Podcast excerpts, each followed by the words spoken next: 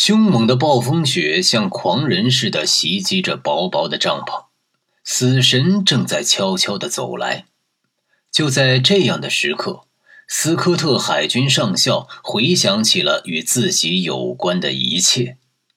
因为只有在这种从未被人生冲破过的极度寂静之中，他才会悲壮地意识到自己对祖国、对全人类的亲密情谊。但是在这白雪皑皑的荒漠上，只有内心中的海市蜃楼。他召来那些由于爱情、忠诚和友谊曾经同他有过联系的各种人的形象。他给所有这些人留下了话。斯科特海军上校在他行将死去的时刻，用冻僵的手指给他所爱的一切活着的人写了书信。那些书信写得非常感人，死在眉睫，信中却丝毫没有缠绵悱恻的情意。仿佛信中也渗透着那没有生命的天空下清澈的空气。那些信是写给他认识的人的，然而是说给全人类听的。那些信是写给那个时代的，但说的话却是千古永垂的。他给自己的妻子写信，他提醒他要照看好他的最宝贵的遗产。儿子，他关照他最主要的是不要让儿子懒散。他在完成世界历史上最崇高的业绩之一的最后，竟做了这样的自白。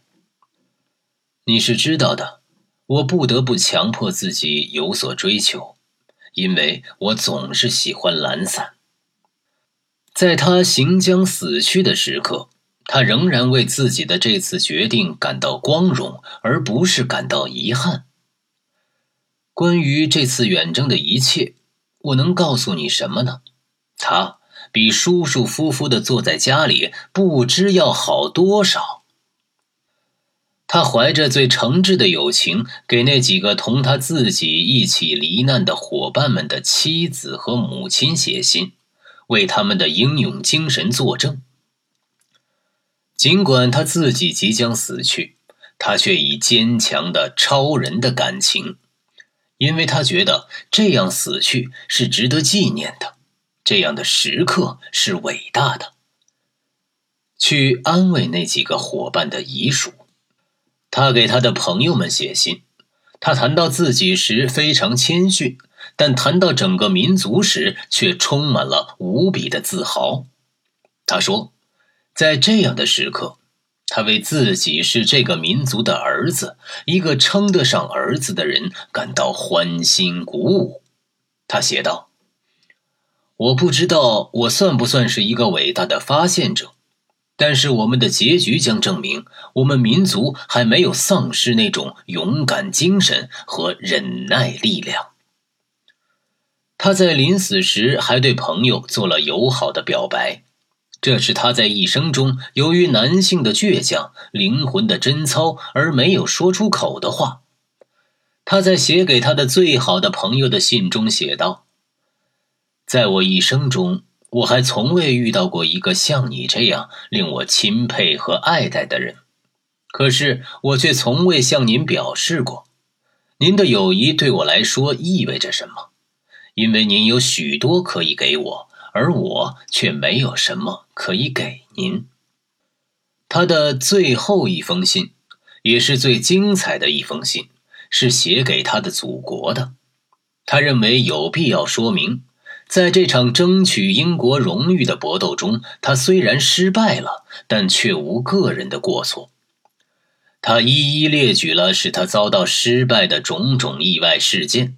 同时，用那种死者特有的无比悲怆的声音，恳切地呼吁所有的英国人不要抛弃他的遗书。他最后想到的仍然不是自己的命运。他写的最后一句话讲的不是关于自己的死，而是关于活着的他人。看在上帝面上，务请照顾我们的家人。以下。便是几页空白信纸。斯科特海军上校的日记一直记到他生命的最后一息，记到他的手指完全冻住，笔从僵硬的手中滑下来为止。他希望以后会有人在他的尸体旁发现这些能证明他和英国民族勇气的日记。正是这种希望，使他能用超人的毅力把日记写到最后一刻。最后一篇日记是他用已经冻伤的手指哆哆嗦嗦写下的愿望：“请把这本日记送到我的妻子手中。”但他随后又悲伤的、坚决的划去了“我的妻子”这几个字，在他们上面补写了可怕的“我的遗挂”。各位听友们，如果觉得不过了了读的还不错，可以先关注我，再点赞和评论，也欢迎你转发到朋友圈，让更多人加入我们一起读书。最后呢，不过了了还要特别向打赏过的听友们说一声，谢谢你们的支持，我会继续给大家提供更多的好节目、好声音。